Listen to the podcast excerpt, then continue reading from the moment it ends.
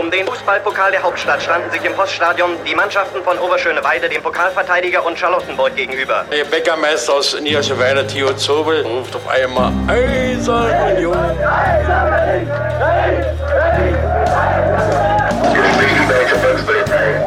Eine Bankbürgschaft aus Unions Lizenzunterlagen hatte sich als gefälscht herausgestellt. Union ist gerettet. Union ruft alle Berliner Fußballfans dazu auf, sich am Räumen des Stadions von Schnee und Eis zu beteiligen.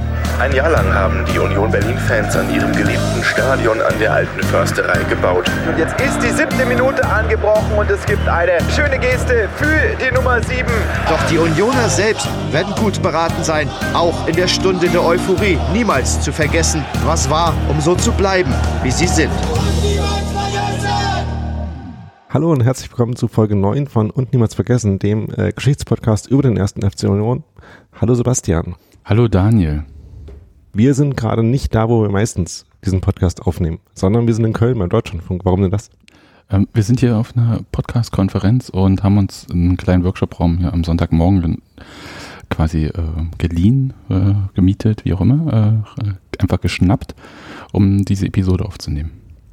Genau. Ähm, also danke für die Möglichkeit dafür an die Subscribe und an den Deutschlandfunk.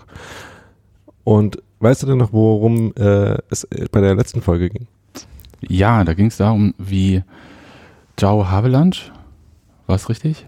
Joao. Ja, okay, wenigstens den richtigen, aber getroffen. Ähm, als, oh Gott, ich verwechsel immer FIFA und IOC. IOC, glaube ich? Nee. Ah, doch, FIFA. Havelange mal FIFA, äh, Summer Ranch, mit dem du gerade ja. befürchtetest. Äh, der hat uns schon Havelange zu verwechseln. Genau. Ja. Und der, der war zu Besuch ähm, in der DDR und hat dann den zivilen Club 1. FC Union Berlin und die Alte Fürsterei und ein Training von der Nachwuchsmannschaft besucht. Genau. Und ähm, dabei, wie auch äh, Fotos offensichtlich beweisen, ähm, eine Union äh, Stecknadel ans äh, Revers geheftet bekommen. Diese Fotos hätten wir gerne gezeigt, das geht aber leider aus rechte Gründen nicht. Ja, äh, wir kaufen die jedenfalls nicht, die Bilder. Gut, dann bin ich heute dran mit einer Geschichte und diesmal gehen wir wirklich ein bisschen zurück. Und ich will ein bisschen ausholen, Daniel, und zwar einfach mal mit so dieser spannenden Frage, um das noch mit dem heute zu verbinden. Weißt du denn, für welchen Club Christopher Trimme gespielt hat, bevor er zur Union kam? Für äh, Austria Wien, oder? Nein, also die Stadt ist richtig, aber es ist nicht. War es Rapid? Es war Rapid. Ah, Mist. Der Arbeiterclub. Jetzt äh, mag er mich bestimmt nicht mehr. Na, vielleicht hört er hier auch nicht zu, dann ist es auch okay. Und Wusstest du, dass Union schon mal zwei Pflichtspiele gegen Rapid Wien gespielt hat? Äh, nee. Ja, tatsächlich.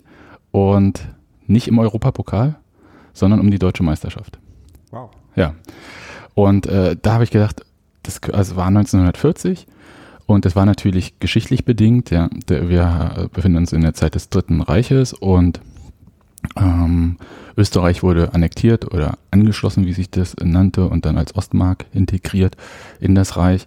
Und ich werde nicht ganz die Geschichte um dieses Spiel erzählen, weil dazu habe ich noch nicht genug gefunden. Da kann ich ein bisschen was erzählen, aber nicht jetzt so, dass ich sage, das ist diese Geschichte, sondern ich dachte, ich nutze das mal, diese Geschichte so als Aufhänger, um zu erklären, unter welchen Umständen dieses Spiel so stattfand. Kriegsmeisterschaft, das war die erste großdeutsche Kriegsmeisterschaft.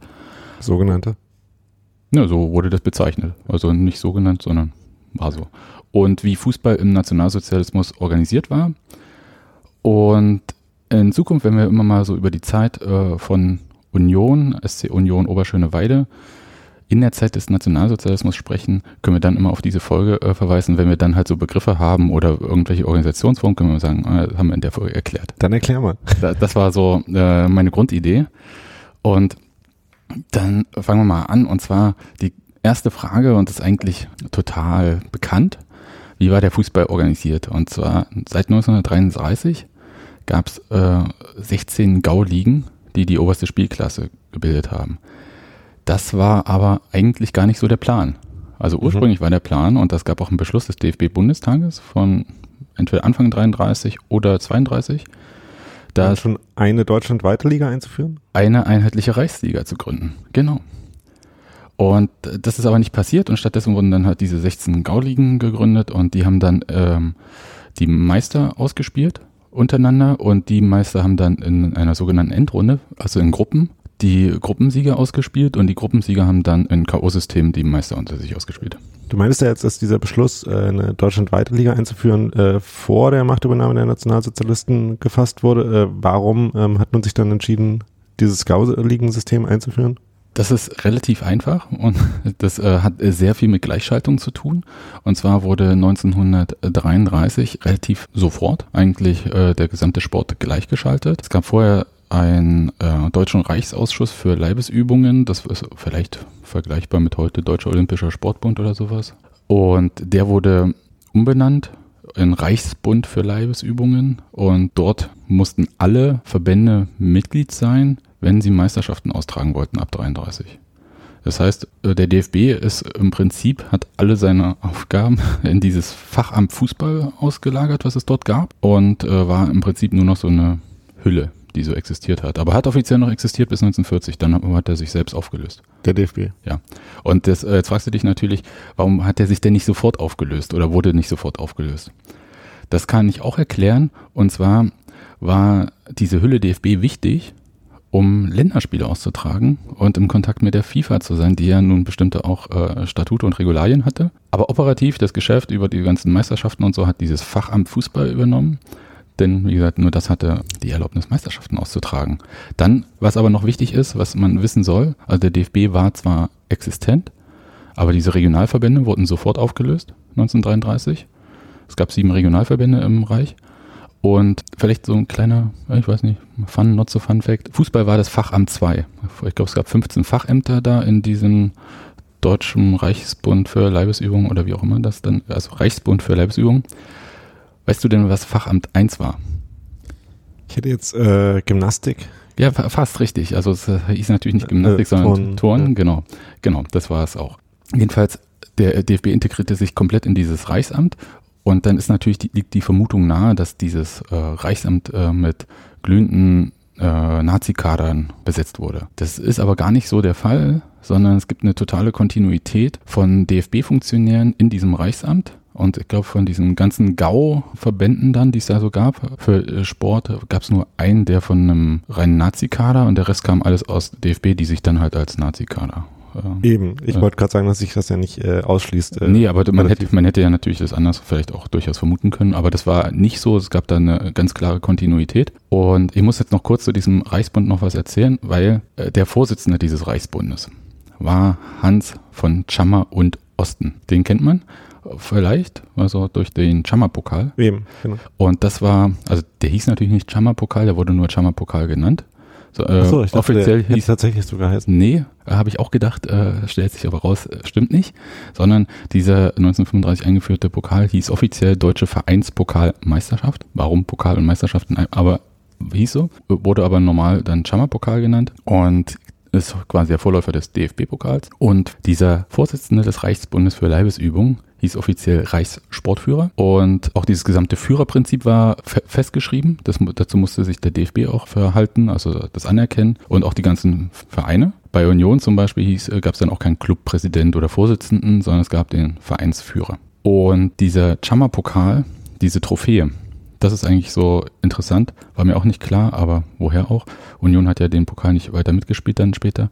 Der wurde noch bis 1964 als Trophäe vergeben quasi diese, diese Nazi-Ding. Und erst seit 1964, 65 gibt es den Pokal so, wie wir ihn heute kennen. In, in Gold- und Vasenform mit dem großen äh, grünen genau. Stein drauf.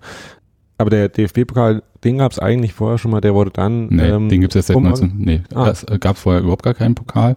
Das war tatsächlich interessanterweise eigentlich für äh, so diese ganze Nazi-Propaganda-Sache hat man sich komplett an diesem englischen Vorbild des Pokals orientiert und diesen Wettbewerb deswegen eingeführt. Und der wurde am Anfang, ich glaube, da oh, da will ich nichts falsch sagen, mehrere hundert Mannschaften jedenfalls teilgenommen insgesamt, wobei die großen Clubs dann erst später äh, dazu kamen. Man kennt das auch von heute. Und vom FA Cup. Ja. Und äh, wenn man heute besagte äh, vasenförmige Trophäe anschaut, äh, sind die Sieger seit 1935 da aber auch mit eingraviert, glaube ich. Ähm, Das können wir nochmal nachschauen. Das, das kann sein, also äh, es gibt auf jeden Fall diese Kontinuität und die wird auch nicht abgestritten. Äh, ich hatte jetzt noch Ja. eine Frage zu, Ja. den, äh, zu diesem Ligasystem, das dann eingeführt wurde. War es denn so, dass wahrscheinlich ja in diesen Gauligen mehr Mannschaften gespielt haben, deutlich mehr als in einer vereinheitlichten Liga gespielt hätten, oder? Ja, da komme ich aber nachher nochmal dazu, weil das na, na, nachher wirklich noch eine Rolle spielt äh, im Verlaufe der Geschichte des Dritten Reiches. Aber erstmal kurz zur Union über Schöneweide und vielleicht kann ich dann schon ein bisschen was dazu erzählen. Die spielten in der Gauliga Berlin-Brandenburg, vorher gab es ja Oberligen. Und ähm, 1938 kamen durch Annexion dann noch so die Gauliga Ostmark, Österreich dazu. Das ist ganz interessant, weil in Österreich gab es Profifußball. Ja, das war der, ähm, das dritte Land in, weltweit, das Profifußball eingeführt hatte, nach England und Schottland. Deutschland Amateurstatus, ganz wichtig, auch in der Nazi-Zeit. Und auch sowas wie Gauliga Sudetenland kam äh, durch die Annexion des Sudetenlandes halt dazu. Und Rapid, soweit kann ich schon mal sagen, äh, Rapid Wien ist 1939 deutscher Pokalsieger geworden oder Großdeutscher, wie auch immer die das dann genannt haben. Und 1941 deutscher Kriegsmeister auch. So, und diese Kriegsmeisterschaften haben nochmal so eine Besonderheit. Ja? Also wenn man jetzt irgendwie so diese Jahre der Entwicklung sich anschaut, dass äh, bis 39 dieses Gauliga-System halbwegs konstant gespielt wurde, ähm, gab es dann mit dem Krieg halt völlig andere Umstände, logischerweise. Die wurden sofort eigentlich auch als Kriegsmeisterschaften bezeichnet. Also ich habe erst gedacht, das ist eine nachträgliche Bezeichnung. Aber wenn man dann auf die Bilder von den Endspielen in Berlin zum Beispiel schaut, da steht da auch da auf dieser Tafel, wo heute so eine Videowand ist, erste, zweite oder dritte großdeutsche Kriegsmeisterschaft oder so. Ja, es ist ja nicht so, als ob die, äh, der Krieg nicht ideologisch und äh, gesamtgesellschaftlich das Dominante Film gewesen wäre, so dass man äh, sich nicht bemüht hätte, ähm, abzustreiten, dass irgendwie alle Bemühungen propagandistisch auch daraufhin ausgewertet werden. D- Das Interessante ist, würde man vermuten, ist aber gar nicht so, wie, dass ich sagen würde, da es folgte einem ganz großen Plan, der konstant durchgezogen wurde. Hm. Aber vielleicht äh, noch kurz, also ab 39, wie gesagt, Kriegsmeisterschaften. Diese Gauligen wurden 1939, 40 in dieser Saison nicht direkt von Anfang an in Sportbereichsklassen umbenannt. Fragst dich natürlich, warum jetzt nicht mehr Gauliga, sondern Sportbereichsklassen? Frage ich mich ja. Ja, äh, das geschah eigentlich vor dem Hintergrund, dass dieser Reichsbund für Leibesübung seit 1938 ähm, als nationalsozialistischer Reichsbund für Leibesübung direkt der Partei unterstellt war. Und diese Gebietsgrenzen der Sportgaue nicht konstant den der Parteigaue entsprachen. Und deswegen wollte man nicht, dass das irgendwie gleich heißt. Weil, weil der Sportgau dann anders aussah als der Reichsgau, wie auch immer. Und dann gab es noch so diese Endrunden, die Kriegsmeisterschaften wurden mit zunehmender Kriegsdauer dann tatsächlich räumlich zusammenhängend gespielt und nicht mehr ausgelost. Das wusste ich auch vorher nicht. Das heißt, äh, man hat dann versucht, dass halt nicht die Mannschaften aus Nordosten, meinetwegen Königsberg, dann gegen Karlsruhe gespielt haben. Kurze Zwischenfrage, hatte Königsberg ein, Ja, Oder, komm, kommen wir äh, gleich ja. dazu. Ah, Ja, klar. Äh, hatte, kann ich dir sagen, und zwar, warte, da muss ich hier ein bisschen scrollen. So, oh wow, da muss ich ganz schön doll scrollen. VfB Königsberg. Ich kann mich nämlich nicht dran erinnern, äh, mal von der Kaliningrader Fußballmannschaft gelesen zu haben irgendwo. Gab es aber auch Baltica.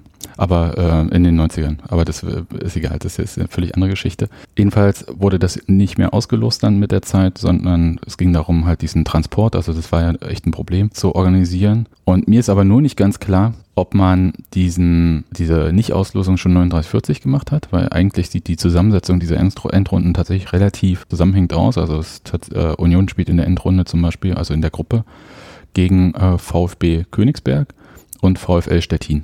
Und das ist ja naheliegend und auch äh, kommen wir nachher noch zu Rapid äh, Wien spielt auch gegen äh, Mannschaften aus dem Sudetenland und aus Schlesien. Das ist ja auch relativ äh, direkt beieinander. Also, aber das, äh, da waren die Quellen tatsächlich uneinheitlich oder vielleicht auch die Bewertung. So und ab 1992 gab es dann in dieser Kriegsmeisterschaft nur noch ein KO-System in der Endrunde, damit man diese reiseaufwendigen und äh, lange dauernden Gruppenspiele nicht mehr hat. Und ab 43 sollten eigentlich im Zuge dieses totalen Krieges, der da so ausgerufen wurde, gar keine deutschen Meisterschaften mehr stattfinden, sondern nur noch so regionale sportliche Veranstaltungen. Interessanterweise, das äh, hat eine Quelle geschrieben, dass es vor allem Frontsoldaten darüber beschwert haben in Briefen. Und das meine ich nämlich mit, äh, es gab gar nicht so den großen Plan, ja, sondern äh, diese, äh, man hatte eigentlich, hat dieser ganze Wettbewerb aus nationalsozialistischer Ideologie überhaupt keinen Sinn weiter gehabt. Man hat es dann tatsächlich eigentlich nur gemacht, also der hat nicht in diese Ideologie gepasst. Man hat es aber zur Ab Inwiefern nicht? äh, weil ja alles dem quasi dem Ja, Krieg untergeordnet okay. sein So, sollte okay. und dem gesunden Volkskörper und so weiter. Äh, Man hat das aber dann tatsächlich zur Ablenkung und, so, und zur Aufrechterhaltung dieser Illusion, es ist ja alles normal. Hm. doch weiter aufrechterhalten. Also es folgte schon dann einer propagandistischen, äh, einem propagandistischen Ziel, aber es würde nicht sagen, dass es jetzt äh, passend in die nationalsozialistische Ideologie per se gepasst hatte. Genau. Wie gut Fußball überhaupt als Sport insgesamt da reingepasst hat, ist nochmal eine ganz andere Frage, die Ja, vielleicht irgendwann mal kommt. Ja. Ja, Vielleicht, vielleicht auch anders. Müssen wir mal gucken. Und jedenfalls wurde, wurde das aber trotzdem beibehalten, dann diese Meisterschaft. Aber, und das ist dann auch wieder äh, interessant, Begegnungen von Teams, die mehr als 100 Kilometer voneinander entfernt waren, brauchten die persönliche Erlaubnis des Reichssportführers, um stattzufinden. So, und dann, ähm, jetzt komme ich mal zu einer Sache, was du meintest mit, dem mit der Anzahl von Erstligisten. Können wir uns vorstellen, hätten wir eine einheitliche Reichsliga damals gehabt, wären es vielleicht 20 oder 16 oder 18 Mannschaften gewesen. Vielleicht auch 22, aber jedenfalls eine übersichtliche Zahl. 16 Gaue oder äh, Gauligen, A, 10 Mannschaften macht schon mal 160 Erstligisten. Und dann, weil der Reiseverkehr dann halt immer weiter im Kriegsverlauf eingeschränkt wurde, einerseits die Eisenbahn für diesen ganzen, äh, äh, für die Kriegswirtschaft gebraucht wurde und für, dafür für die Truppenbewegung und so weiter und so fort. Und äh, gleichzeitig natürlich auch sowas wie äh, Treibstoffknappheit geherrscht hat und äh, Rationierung, wurden diese Gauligen immer mehr aufgespalten in regionale Staffeln. Komme ich später nochmal dazu, weil es auch Berlin-Brandenburg betrifft. Jedenfalls von diesen 160 Mannschaften im Laufe der Zeit wurden es dann 300 und 1944 wurden die Gauligen dann auch aufgelöst und es gab 100 Regionalstaffeln mit insgesamt 600 Vereinen. Also kannst du ungefähr vorstellen, äh, wie so oft das sportliche Niveau gewesen sein muss. Mal von den ganzen anderen Kram, der halt im Kriegsverlauf dann noch entscheidend wird, komme ich auch nochmal zu. Ähm, abgesehen ist das halt äh, total absurd. Es gab wahnsinnig krasse Ergebnisse, sehr viele zweistellige. Ich hatte eins, glaube ich, genau, äh, Kaiserslautern hat 1943 26 zu 0 gegen Pirmasens gewonnen. Ähm, das, aber da kommen wir noch mal zu, warum das so war. Was noch besonders ist bei diesen Kriegsmeisterschaften, es gibt Kriegssportgemeinschaften und Soldatenmannschaften. Soldatenmannschaften kriegt man ungefähr noch raus, was das sein gewesen sein wird. Und äh, das waren im Prinzip so, an der Front hat sich so ein quasi Schattentransferwesen entwickelt, so dass äh, Spieler, die eingezogen wurden, wurden dann halt so von ihren Kommandanten irgendwie so hin und her geschachert und spielten dann halt so in Sportteams, wie zum Beispiel Fritz Walter, glaube ich, bei den Roten Jägern. Hm. Und Und, die- die spielten auch in diesen äh, Teilweise spielten die tatsächlich im regulären äh, Spielbetrieb. Das ähm, zum Beispiel der Luftwaffensportverein Hamburg, der ist aus einer Flakartillerie, äh, die dort äh, stationiert war, entstanden.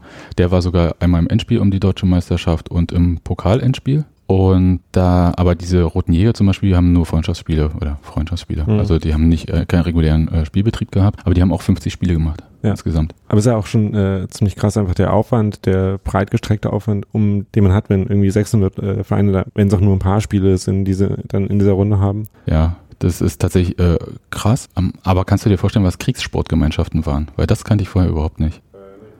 Und zwar waren das Zusammenschlüsse mehrerer Vereine zu einem, zum Beispiel die Kriegssportgemeinschaft Duisburg, weil die Vereine selbst gar keine Mannschaften mehr zusammenbekamen, weil die ja alle eingezogen waren. Das hat tatsächlich, also diese ganze, dieses Einziehen von Spielern zum Dienst, zum Kriegsdienst, hat tatsächlich eine große Rolle gespielt.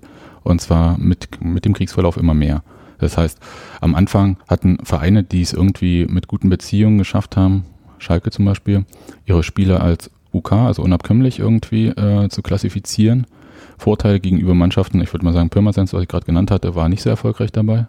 Die hatten einen krassen Nachteil, weil sie das halt mit ganz alten Spielern oder mit Jugendspielern auffüllen mussten, wenn es überhaupt stattgefunden hat. Also in dieser ersten Kriegsmeisterschaft 39, 40 gab es auch viele Spiele, die nicht stattgefunden haben, weil die Mannschaften nicht vollständig angetreten sind oder antreten konnten. Denen wurde dann trotzdem das Spiel als verloren gewertet, interessanterweise. Es gab dann äh, zumindest ab einem gewissen Punkt auch kein irgendwie sportliches Level mehr, auf dem man ausgenommen war und kein Level an äh, Nee, gab's gab's nicht. Also, so weiter. also diese UK-Nummer zum Beispiel war ja ähm, nicht so, also das, da haben sie tatsächlich propagandistisch drauf geachtet, dass von Anfang an, also vom ersten Kriegstag, wurden Spieler eingezogen. Mhm.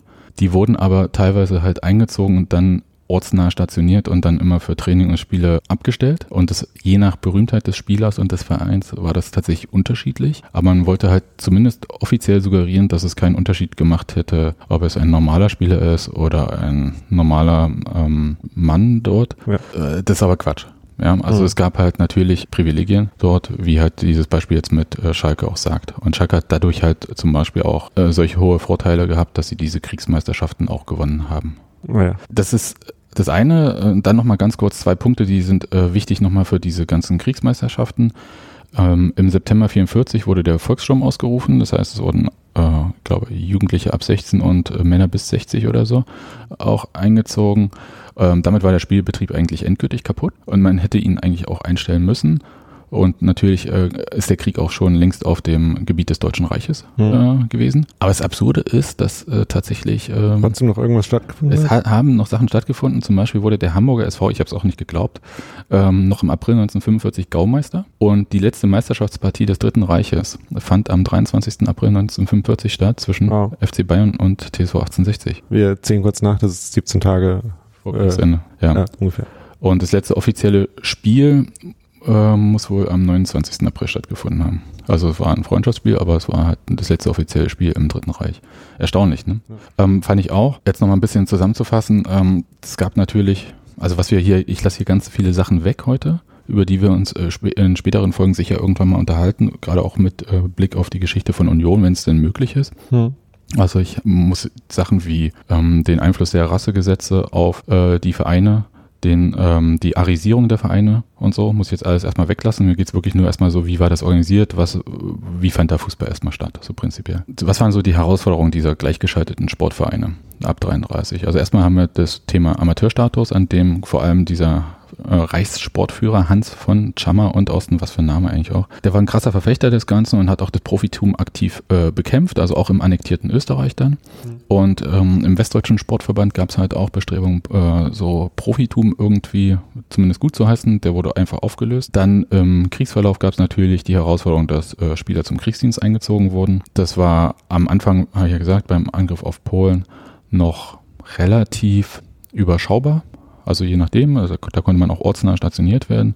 Mit weiterem Kriegsverlauf äh, immer weniger. Es gab dann auch äh, berühmte Spieler, die ähm, bei Kriegshandlungen äh, getötet wurden. Mhm. Aber es gibt jetzt keine genaue Übersicht irgendwie, dass man sagen kann, so und so viel. Das ist auch, wie gesagt, Quatsch, ähm, weil es halt so viele Erstligisten auch gab. Also das ist halt auch, also das ist schon ein Unterschied, ob äh, Fritz Czeppan und Ernst Kurzora zum Beispiel, die waren halt bei so einer, äh, glaube auch Luftartillerie, also bei so einer Flak-Einheit in Gelsenkirchen-Bur stationiert. Das ist ja nun direkt Schalke. Hm. Das, äh, also die hatten es nicht so weit und andere waren halt auch direkt an der Front. Das ist dann schon immer sehr unterschiedlich gewesen. Die einzige Relevanzschwelle, die man dann so ansatzweise noch äh, einführen kann, ist sowas wie Nationalspieler, aber auch das ist ja ähm, Auch schwierig. problematische Kategorie in der Zeit noch da. Ähm, zumal, ähm, das ist vielleicht so, kurz, das, da habe ich mich ehrlich gesagt, ich habe mich jetzt nur auch um Vereinsfußball gekümmert, ähm, aber Nationalmannschaftsfußball, der hat ja nur noch stattgefunden, deswegen hat man ja diesen DFB, diese Hülle gebraucht und ähm, mit Kriegseintritt äh, war es, ähm, gab es ja natürlich so Boykott und so weiter und so fort, also es gab halt äh, zwischen den kriegsführenden Ländern keine Spiele mehr. Ja, also äh, das ist absurd und dann wollte man das eigentlich alles auflösen und stoppen, auch so diese Nationalmannschaftsspiele, hatte dann aber irgend, ich, die Logik habe ich nicht verstanden, weil man schon Spiele ähm, oder Verträge über Spiele abgeschlossen hat, hat man noch irgendwie so Länderspiele gemacht gegen irgendwelche besetzten Länder oder gegen Länder, die neutral waren, wie auch immer. Und am Ende war aber dieser Reichstrainer Sepp Herberger stand eigentlich ohne Nationalmannschaft da. Hm. Aber das ist eine andere Geschichte. Da will ich gar nicht so drauf eingehen. Also man hatte halt, äh, wie gesagt, das, was ich vorhin schon erzählt hatte, es gab halt Wettbewerbsverzerrungen durch äh, Mannschaften, die Spieler als unabkömmlich oder halt ortsnah stationieren konnten und Mannschaften, die es nicht geschafft haben. Ähm, und Jugendspieler und ältere Spieler wurden häufiger eingesetzt. Und dann, was auch mir gar nicht so sofort klar war, weil ich dachte, okay, wieso äh, schon sofort, aber tatsächlich ab sofort, äh, ab 39, 40, war dann mit Kriegsverlauf wurden die Materialien knapp. Ähm, Fußballausrüstung zum Beispiel waren sofort knapp. Habe ich gedacht, hä, warum? Aber stellt sich raus, ähm, Sportschuhe und Bälle fielen ähm, als kriegswichtiger Rohstoff Leder unter Hm. die Bezugs- und Ermächtigungsscheinpflicht, die damals dann eingeführt wurde. Es gab dann irgendwie Kunststoffbälle, das ging dann so irgendwie Treibstoff natürlich, äh, Eisenbahn, dann mit Kriegsverlauf dann äh, Bombenalarme, die halt äh, Spiele beeinträchtigt haben logischerweise und ähm, Zerstörung von Infrastruktur. Also das heißt, Sportplätze wurden entweder durch äh, Bombentreffer beschädigt, wurden vom Militär genutzt. Ähm, Gibt es ein gutes Beispiel, glaube ich, der BVB-Sportplatz in Lichtenberg, also von den Verkehrsbetrieben. Den hat man dann in den Ende der 90er durch äh, Luftbilder der Alliierten rausgefunden, dass das ein Waffendepot war in der Zeit des Dritten Reiches. Und stellt sich raus, dass man tatsächlich ähm, unter dem Sportplatz, auf dem da mehrere Jahrzehnte Fußball gespielt haben, lag auch noch ein Blindgänger. Also musste man dann halt äh, beheben. Also das war ein Problem natürlich und die wurden dann auch als Kartoffelecker und so benutzt, Hm. je, je nachdem, also dann, wie das war. Ich habe eine Zahl gefunden, Hamburg hatte, glaube ich, 120 oder 140 Sportplätze zu Kriegsbeginn und 44 waren es nur noch 50 oder 60, die davon äh, in Benutzung waren, also benutzt werden konnten. Ja, also selbst das ist ja relativ viel äh, dann noch in gewisser Hinsicht, aber wie gesagt, äh, was dann da wirklich äh, stattgefunden hat, ist ja dann nochmal eine andere Frage.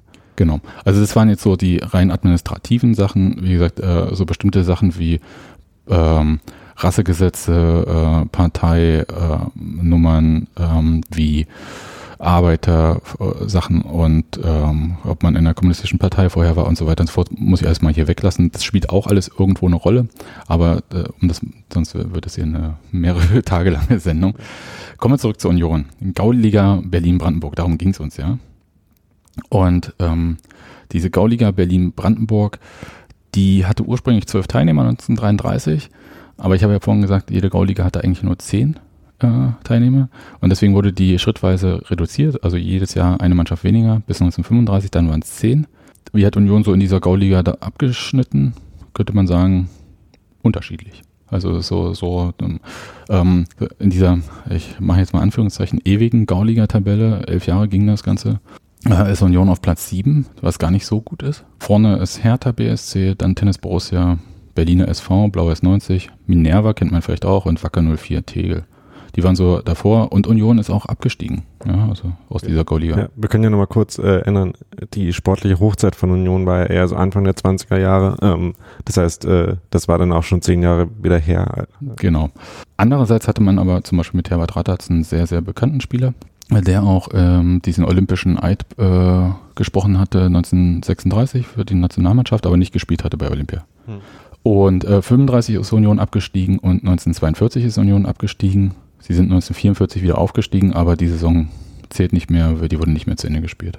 Die 44er Saison schon nicht. Ja. 44, 45 wurde nicht zu Ende gespielt. Ah, ja. Da gab es 13 Spiele oder sowas und so, dann war Schluss.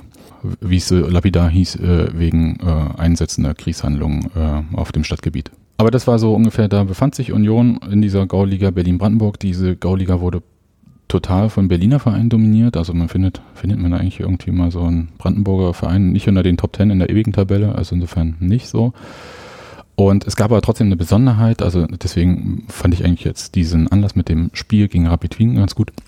Eine Besonderheit war, dass diese erste deutsche Kriegsmeisterschaft ähm, ja gar nicht richtig stattfinden sollte ursprünglich. Mhm. Weil du weißt ja, 1. September 1939, Deutschland überfällt Polen und das hatte sofort Auswirkungen auf den Spielbetrieb. Ich habe gedacht, ja, wieso eigentlich? Äh, Spielbetrieb fängt doch früher an, dachte dann aber, vielleicht hat er später angefangen, weil die Mann, ähm, diese Gauligen so klein waren. Stellt sich raus, nee, der hätte tatsächlich äh, am 27. August beginnen können oder sollen, äh, der Spielbetrieb in den Gauligen. Aber Ähm, hat nicht stattgefunden. Durch äh, Alarmmeldungen sind die Spiele abgesagt worden. Also es war ja quasi vorher schon so mit Mobilmachungskram, glaube ich, schon so alles unterwegs.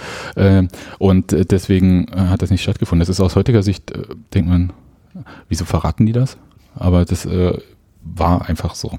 Und es gab in der obersten Spielklasse, also in diesen 16 Gauligen, bis Dezember keinen Spielbetrieb. Das äh, meinte ich halt auch so mit dieser nationalsozialistischen Ideologie. Die haben halt gesagt, also die Idee war halt, dass der Sport nur als Erholung und Wehrert- Wehrertüchtigungsinstrument anzusehen Ja, ist. Also eine total. Und in nicht, dem Moment, wo man dann im Krieg ist, äh, ja, grundsätzlich erstmal. Ja, also da, da, also total so wie diese Turnbewegung quasi ähm, in dieser deutschen Nationalbewegung halt auch so diese ähm, Funktionen gesunder Volkskörper und sowas alles äh, hatte und das wurde auch gepredigt. Aber Unterhaltung fiel natürlich nicht drunter. Ja. Aber das hatte man dann doch, also bis zum, glaube ich, 10. Oktober hatten alle Fußballgaue bis auf ähm, Ostpreußen gemeldet, dass der Spielbetrieb unterhalb der Gauligen wieder aufgenommen wurde. Und dann hat dieser Reichssportführer, Hans von Schammer und Osten, den Beginn des Spielbetriebs der Gauligen für das erste Dezemberwochenende angesetzt. Mhm. Und das war tatsächlich kurios, weil ähm, kann man ja machen, aber die hatten auch keine Rasenheizung damals. Klimawandel war auch nicht so krass. Fangen sie spät an, haben sie noch einen harten Winter und am 12. Mai sollten die Spiele um die Meisterschaft anfangen. Und die meist, also es gab schon Mannschaften, die nicht rechtzeitig zu diesen Spielen antreten konnten, weil es halt immer wieder zu Spielausfällen in der Saison kam. Also, also teilweise, weil halt Teams nicht antreten konnten, weil die Plätze unbespielbar waren und so weiter. Und dann gab es einfach Ligen, die in dem äh, Endrundenturnier quasi nicht vertreten waren, weil doch, sie nicht waren alle, oder? waren doch alle dann vertreten, aber sie konnten nicht sofort eingre- eingreifen, weil die mussten ja noch dann untereinander in Staffeln noch ihren Meister ausspielen. Das war in Berlin auch so. Das ist halt diese Besonderheit, dass schon in diesem ersten Kriegsjahr hat man diese Gauliga Berlin-Brandenburg, die ja ursprünglich eine Liga mit zehn Mannschaften war, hat man in zwei Staffeln aufgesetzt. Und zwar waren das zwei Staffeln mit je sechs Mannschaften. Das ist in Berlin nur in diesem Jahr gewesen. Danach wurde wieder eingleisig gespielt. In anderen, ähm, diesen Sportkreis, wie auch immer die, also ähm, ich äh, nenne es jetzt weiter einfach Gauligen, wurde das aber dann teilweise bis zu fünf äh, Staffeln und dann, die mussten ja untereinander dann nochmal ihren Meister und so Mhm. weiter ausspielen, dann, der dann die Endrunde spielen sollte. Und das hat dann wirklich gedauert. Ja. So, also Grund, wie gesagt, Treibstoffmangel, Reisekosten, Reisemittel, alles ähm, war halt ein Problem. In Berlin war es aber relativ simpel, weil Sieger der einen Staffel war Union Oberschöneweide und Sieger der anderen Staffel war Blau-Weiß 90 Mhm. und da gab es auch keine große Reiseprobleme da, ähm, die Spiele auszutragen. Was aber noch, also das fand ich tatsächlich wahnsinnig kurios, ähm, das wurde mit diesem ganzen äh, Setting äh, klargemacht ähm, von diesem Reichssportführer, dass in dieser Saison 39-40 einmalig der Abstieg ausgesetzt wurde. Mhm. Und, und das ist eine Sache, die zieht sich durch den gesamten Krieg, dass äh, jedes Team sollte nach dem Friedensschluss die Tabellenposition zurückbekommen, die es am 15. August 1939 innehatte. Mhm. Damit halt quasi äh, Teams, die halt, äh, ähm, weiß ich nicht, besonders unter dem Krieg äh, zu leiden hatten oder wie auch immer, äh, oder aus dieser Sicht halt ihren Beitrag geleistet haben, dann wieder äh, dort waren wie vorher. Ja, ein Aspekt, den, äh, auf den ich eigentlich vorhin hinaus wollte, als ich nach der äh, Organisation dieser äh, Ligen gefragt habe, war, dass man sich auch vorstellen kann, dass einer der, in der Ideen, äh, so ein breit gespanntes Netz an Erstligisten zu haben, halt irgendwie alle propagandistisch mitzunehmen. Äh, es in vielen Städten äh, Erstligisten gibt, in vielen Städten äh, Vereine, die in der höchsten äh, verfügbaren Liga spielen, ähm, dass man so halt eine relativ weit gest- äh, Propagandawirkung ähm, dieser äh, Unterhaltungsmaschine, äh, die es ja dann doch auch ist, äh, erzielt. nee, also äh, ich glaube, dann stellst du dir das ein bisschen zu monolithisch vor. Also es ist äh, halt auch so mein äh, Ding gewesen, dass ich das auch vorher so gedacht hatte, aber es gab halt, also einerseits äh, war, gab es ja die Bestrebung für diese Reichsliga eigentlich ursprünglich und es waren tatsächlich ähm, teilweise organisatorische äh, Fragen, also dass man das erst äh, so quasi so ein bisschen parallel zu diesen ganzen, dieser Gauaufteilung dann in Deutschland äh, gemacht hatte und äh, diesen Amateurstatus, das war vor allem der Punkt, weil halt tatsächlich, du konntest diesen Amateurstatus eigentlich nicht aufrechterhalten, wenn du dann diese riesigen Reisen hattest. Also das war tatsächlich ein Problem. Und die Spiele waren ja auch gar nicht so zahlreich. Hm. Und es gab ja auch keine weitere Verwertung oder so in dem Maße. Dass das aber trotzdem, eine, also das waren halt so Gedanken, dass es trotzdem aber einen Unterhaltungsgedanken hatte alles und eigentlich auch so, ich, ich würde es gerne Pseudoprofitum bezeichnen, äh, logischerweise schon. Aber kommen wir kurz äh, zur Union wieder, 39-40. Ähm, Herbert Radatz hatte ich schon erwähnt, der war Spielertrainer dann, 39-40. Es gab, der war vorher auch Spielertrainer gewesen, aber in dem Jahr 38-39 gab es einen anderen Trainer, der ist dann auch wieder gegangen worden. Hast du kurz im Blick, äh, wann Hermann Raditz geboren wurde? Herbert, Rada, Äh, Herbert Radatz wurde äh, 13. Mai 1914 geboren, das habe ich äh, sehr gut im Blick. Der äh, kam zur SC Union Oberschöneweide 1933 und äh, hat sein letztes Spiel 1948 bestritten.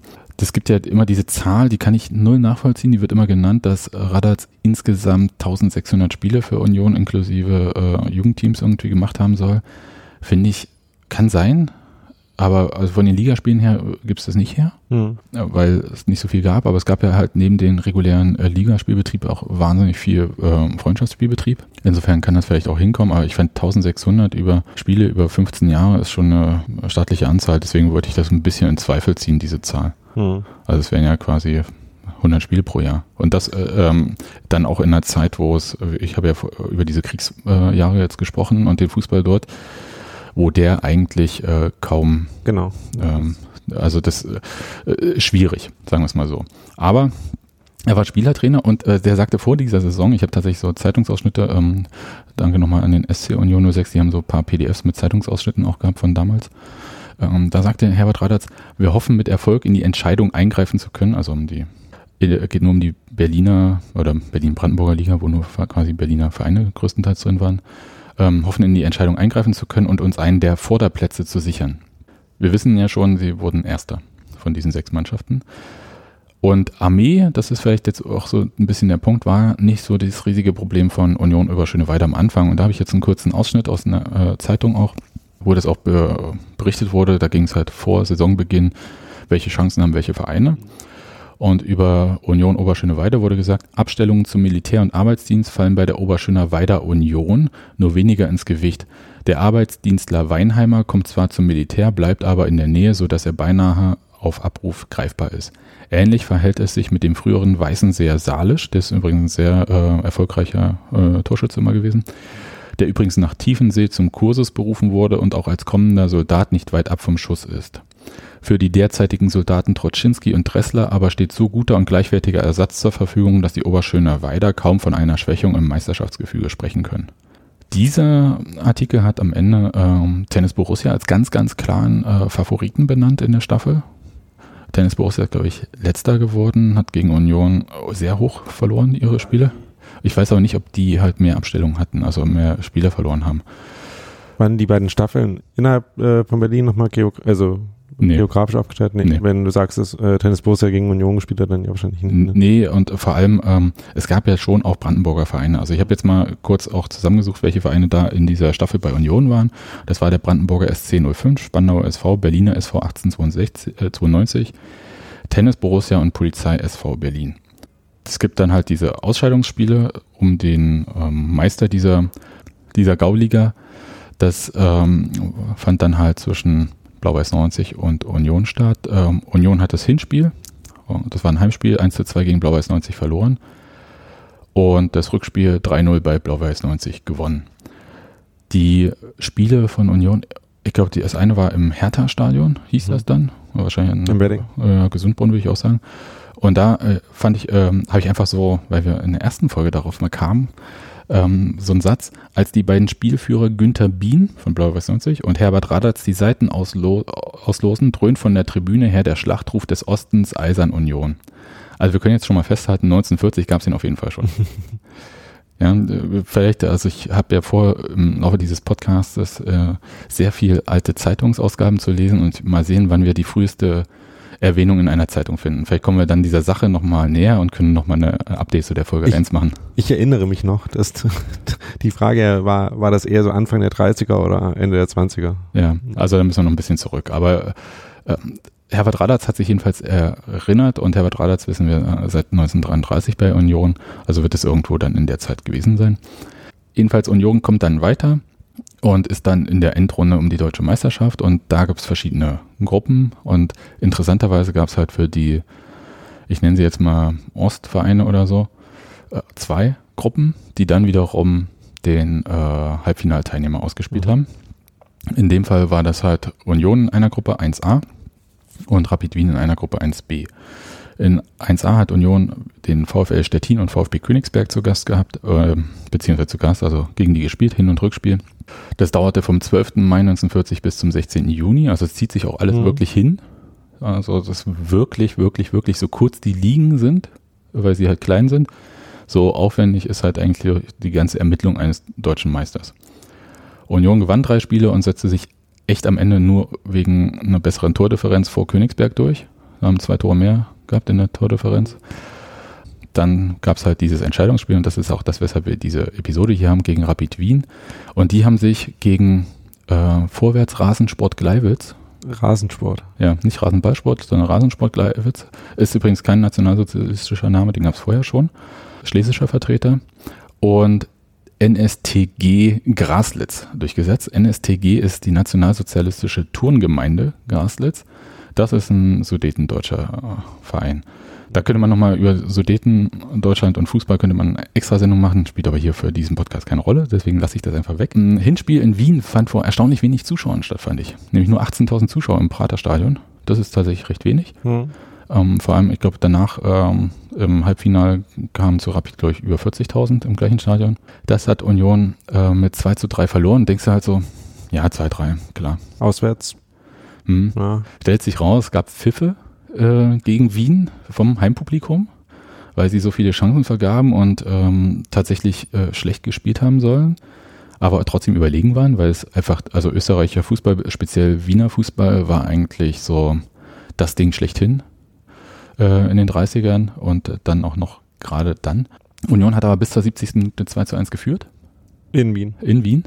Und dann gab's äh, und das hat, hat da ist dann nicht so überraschend, dass es dann auch Pfiffe gab, ja. Ja, und äh, überraschend fand ich, äh, wie deutlich äh, so ein, ähm, also es war glaube ich aus einer Wiener Zeitung, also, die haben äh, Fraktur geschrieben, das war wirklich schlecht zu lesen für mich, aber die haben dann halt tatsächlich auch gemeint, das sei ein geschenkter Handelfmeter gewesen. Eine, glaube ich, 76 Für Wien. Minute für Wien, äh, der verwandelt wurde und eine Minute später kam gleich das 3 zu 2. Das Rückspiel äh, fand im Olympiastadion statt und das ist auch eigentlich so ein Ding, äh, was interessant ist, so aus der heutigen Union-Perspektive, dass Union die großen Spiele nie in der alten Fürsterei äh, ausgetragen hat oder äh, Sportpark Sadova, sondern ähm, dann in anderen Stadien in Berlin. Gab ja genug auch, äh, so im Gegensatz zu heute. Das, Es gab ja- Stadion gab es dann schon, oder? Es gab das Poststadion, es gab das Hertha-Stadion, es gab das Olympiastadion, es gab ähm, dieses alte Grunewald-Stadion, das äh, sogenannte Deutsche Stadion. Ähm, und die haben alle so ein Fassungsvermögen von bestimmt 50, 60.000 locker Das gehabt immer. Deutsche Stadion gab es bis zu einem gewissen Punkt, wurde das nicht dann äh, Ja, genau. im Rahmen der Bauarbeiten Richtig. für das Olympiastadion. Genau. Aber äh, deutsches Stadion war, glaube ich, die Endspiel äh, gegen HSV 23. Also es gab halt äh, so und jedenfalls vor 60.000 Zuschauern im Olympiastadion hat Union 3 zu 1 verloren. Denkt man wieder, klar, logisch, weil ähm, Wien einfach eine wahnsinnig starke Mannschaft ist. Und Stellt- Union hat eigentlich gar nicht so. Stellt sich raus, äh, Union hat eigentlich gar nicht so schlecht gespielt. Es stand auch 1-1 zur Halbzeit. Und ähm, Herbert Radatz hat gleich in der achten Minute, äh, glaube ich, einen Elfmeter verschossen. Hm. Äh, Franz Binder. Und äh, das ist ein sehr, sehr, sehr bekannter äh, Fußballer von Rapid Wien aus der Zeit. Also so, ich würde sagen, so der Top-Fußballer eigentlich. Der hat äh, hingegen äh, einen Elfmeter verwandelt im zweiten Spiel, aber auch erst im zweiten Versuch. Der, den ersten, der wurde gehalten. Und weil der, dann hat er sich beschwert, weil der Torhüter sich zu früh von der Linie gelöst hätte und dann wurde er wiederholt und den hat er dann halt versenkt. Ähm, ich kann hier mal in der Fußballwoche, Union hat das auf, äh, hat diesen Ausschnitt aus der Fußballwoche auf deiner eigenen Homepage und äh, ist vom 2. Juni 1940 die Fußballwoche Nummer 27 und da heißt es, beim Stande von 2 zu 0 Elfmeter für Rapid. Binder tritt an und schießt mit großer Schärfe, aber nicht platziert genug, wie mit C schreiben die es damals noch. Ähm, Weise pariert brillant zur Ecke, doch auf Binders sofortigen Protest ordnet Schiedsrichter just die Wiederholung an, weil Unionstormann sich vorzeitig von der Torlinie gelöst hatte und in der Wiederholung war Binder dann mit Flachschuss erfolgreich. Ich äh, dachte gerade kurz, in der Wiederholung hat man dann auch gesehen, dass es Nee. tatsächlich der Fall war. Nee. Nee, Ja. also ähm, da steht auch, allgemein erwartete man eine bessere Leistung von der Wiener Mannschaft. Union OB spielte jedoch lange Zeit gleichwertig und verlor durch drei Tore von Binder, darunter einen Elfmeter, der wiederholt werden musste. Und was ich interessant fand, also einerseits Binder schießt da drei Tore in diesem Spiel, da komme ich gleich nochmal zu, ist halt, dass eine Zeitung auch schreibt, äh, die Berliner, in dem Fall die Zuschauer, waren gewiss von der Leistung der Union in Wien überrascht, wo Rapid nur knapp 3 zu 2 gewann. Und ich dachte, schon aufgefallen, aus ja. heutiger Perspektive ist es natürlich auch interessant, dass irgendwann äh, es wohl doch die Union geheißen haben muss. Ähm, kommen wir vielleicht irgendwann auch nochmal dazu, wann dieser Artikel verloren gegangen ist. Wird bestimmt eine extra Episode. Ähm, und äh, festhalten muss man, also Rapid hat zwar nicht überzeugt in diesen zwei Spielen, aber hat eigentlich auch trotzdem unproblematisch gewonnen. Und Binder, und das ist eine Sache, da, da kann man sich dann später mal andere Sachen anhören. Franz Binder hat ähm, in einem sehr, sehr legendären ähm, quasi Spiel, legendär, weil es halt auch umstritten war, 1941 auch drei Tore geschossen. Und zwar war das das Endspiel um diese deutsche Meisterschaft gegen Schalke 04. Und da hatte Rapid 0 zu 3 zurückgelegen und am Ende noch 4 zu 3 gewonnen durch einen Hattrick von Binder auch. Und da gibt es viele ähm, Gerüchte, sei in die eine oder in die andere Richtung manipuliert worden oder danach seien zur Strafe Rapid-Spieler äh, an die Front beordert worden oder sonst wie was. Das lässt sich eigentlich alles nicht so richtig belegen, aber das war schon äh, so ein Thema. Da möchte ich ganz kurz den Podcast Hörfehler empfehlen, der sich mit Fußballgeschichte befasst. Und in der letzten Episode, verlinke ich auch, geht es tatsächlich um die Geschichte von Rapid Wien. Und das ist mit einem Historiker, der dieses Rapideum, das Rapid-Museum, ähm, da mit aufgebaut hat. Und da gibt es auch ähm, ein bisschen Geschichte über Rapid Wien in der Zeit ähm, naja, der, des Austrofaschismus und dann halt auch Nationalsozialismus. Ist tatsächlich interessant. Und was ich äh, nochmal, deswegen wollte ich auch nochmal auf dieses äh, monolithische und einheitliche Bild, was auch, äh, glaube ich, ähm, der Nationalsozialismus gerne zeigen Mhm. wollte. Das war halt nicht so zwangsläufig, sondern ähm, wie auch in der DDR gab es bei Fußballspielen Sachen, die, der, ähm, die das System nicht verhindern konnte. Und ausgerechnet Spiele von Rapid waren halt äh, zum Beispiel so ein Ding, dass dort es äh, tatsächlich richtig Unmutsbekundungen gab von äh, Zuschauern, von Rapid-Zuschauern, die so ein bisschen auf das, äh, wie heißt das so schön, Missverhältnis zwischen der Ostmark, also dem angeschlossenen Österreich, und dem Altreich, also dem Deutschen Reich ohne Österreich, ähm, so ähm, Rückschlüsse zulassen. Also es muss da schon so, ähm, weiß ich nicht, Rufe oder so gegeben haben. Ich habe jetzt die, bei den Unionsspielen nichts dazu gelesen, aber bei anderen Spielen. Und das Interessante ist, dass eigentlich so diese österreichische ähm, Vergangenheitsverklärung sich beim Fußball auch auf diese Unmutsbekundung ähm, beruft. Mhm. Und erst, ebenso wie in Deutschland, erst in den frühen Nullerjahren oder in den Nullerjahren ähm, dann eigentlich auch so eine Aufarbeitung des Fußballs unterm Hakenkreuz äh, stattfand. Der zeigte, es war natürlich nicht so, dass da jetzt irgendwie ähm, Rapid Wien ein Hort des Widerstands gewesen äh, ist oder so. Das kann man auch in diesem Podcast sehr gut äh, sich erzählen lassen. Das äh, ganz im Gegenteil. Ja, also das äh, ist, ist natürlich Quatsch. Also ähm, das waren halt äh, Nazi-Kader äh, dann in dem Verein, die wurden halt äh, Mitglieder der National äh, NSDAP.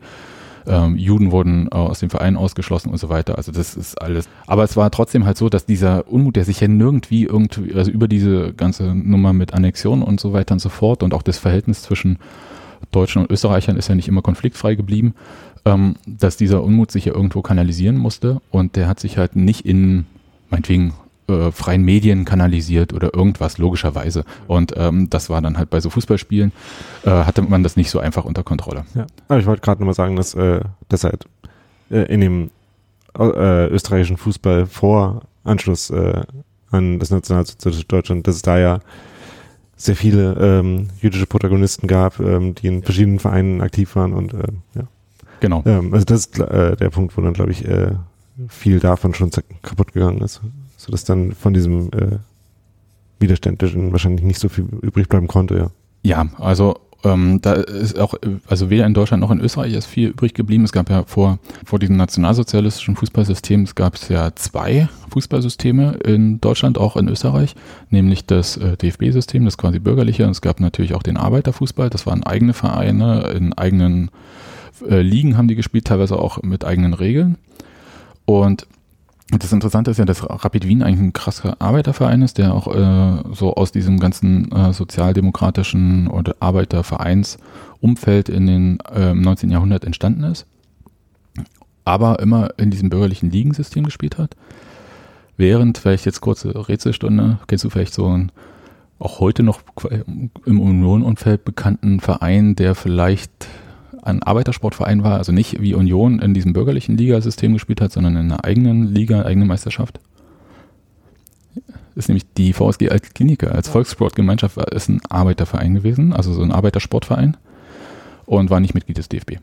Dann später, dann sofort mussten die das alles werden. Ja, das, äh, dieser ganze Arbeitersport wurde ja sofort 1933 logischerweise äh, abgeschafft. Ja, aber das auch nur ganz kurz, äh, so ein Mini-Exkurs ja, so also bin ich jetzt eigentlich fertig mit der Geschichte. Wie gesagt, nicht so viel über dieses eine Spiel erzählt, obwohl es, es gibt halt zum Beispiel, es gibt ein wirklich sehr schönes Mannschaftsfoto, vielleicht verlinke ich das auch noch. Ähm, das zeigt äh, die Spieler von Union, unter anderem auch Herbert Radatz und auch den Vereinsführer, des, äh, den damaligen äh, Clubchef. Ja, Clubchef ist eigentlich ein blödes Wort. Lassen wir es mal bei Vereinsführer, das trifft es wohl eher. Und in der Mitte ähm, steht. For better or worse. Ja. Ähm, und äh, jedenfalls die Spieler sind alle eigentlich in Zivil und dann gibt es einen, der ist nicht in Zivil und das ist nämlich tatsächlich dieser Franz Binder von Rapid Wien, der auf diesem Union-Mannschaftsfoto, als sie in Wien sind, äh, in quasi ähm, Sportkleidung zu sehen ist, wenn die anderen halt alle in Anzügen sind. Muss ich mal, äh, packe ich mit dazu. Ist tatsächlich interessant. Und ansonsten finde ich es tatsächlich ähm, interessant, dass dieses Thema Abstellung oder Einberufung zum Kriegsdienst auch so offen eigentlich in Medien thematisiert wurde, ganz klar. Das hätte ich gar, gar nicht so erwartet. Ich hätte gedacht, dass man das eher so äh, verschämt irgendwie macht. Hm. Das war für mich neu. Ich meine, es war wahrscheinlich auch einfach eine Realität, die offensichtlich war. Ja, die, ich denke auch, dass sie einfach alle betroffen hat und deswegen das einfach auch klar war, ist ja logisch. Also dieser äh, Krieg war ja dann auch allgegenwärtig, auch wenn man dann halt versucht hatte, äh, das, da hat der Fußball ja auch dann diese Rolle übernommen, an der Heimatfront diese Normalität äh, darzustellen oder im Hinterland, wie auch immer man das da bezeichnet. Ja, das war eigentlich so äh, anhand von diesem merkwürdigen äh, Pflichtspiel von Union gegen den österreichischen Verein ähm, die Geschichte, wie dieser Fußball im Nationalsozialismus vor allem dann in der Kriegszeit organisiert war und äh, was für einen Einfluss das auf Mannschaften wie auch Union hatte. Hm. Ja, äh, interessante Geschichte. Gut, Daniel, dann kommen wir vielleicht zum Feedback-Hinweisblock. Genau, ähm, ihr könnt uns E-Mails schreiben. Ähm, wenn ihr Feedback zum Podcast an sich habt, dann könnt ihr das an info at und minus niemals minus vergessen minus podcast.de machen. Oder wenn ihr Themenvorschläge habt, dann ihr kennt das Prinzip, äh, bitte nur einem von uns äh, die schreiben und das geht dann an Daniel oder an Sebastian at und minus niemals minus vergessen minus podcast.de. Ihr könnt uns auch über Twitter erreichen, äh, Daniel at da unterstrich Rosbach. Genau. Und mich at äh, saumselig. Und den Podcast at unv unterstrich Podcast. Genau. Wir freuen uns wirklich sehr über Feedback, über Kommentare. Ich äh, freue mich auch wirklich immer über Anregungen und ich muss auch sagen, es kommt wirklich viel dazu, weil wir haben zwar schon den Anspruch, das gründlich zu machen, aber ähm, ich in, nehme nicht für mich in Anspruch, dass wir das immer vollständig schaffen, weil die Quellenlage ist mir jetzt bei diesem Thema nochmal aufgefallen, die ist ja sowohl für die DDR-Zeit, über das hatten wir ja schon mal gesprochen, aber die ist ja noch äh, speziell in dieser Nazi-Zeit unglaublich äh, schwierig, weil es keine freie Berichterstattung gab das macht es schon mal äh, schwierig. Die Aktenlage ist schwierig, weil halt ganz viele ähm, Papiere verschwunden sind. Also gerade von Union 06 äh, beziehungsweise Union Oberschöne Weide. Die sind halt äh, teilweise ähm, im Kriegsgeschehen verschwunden.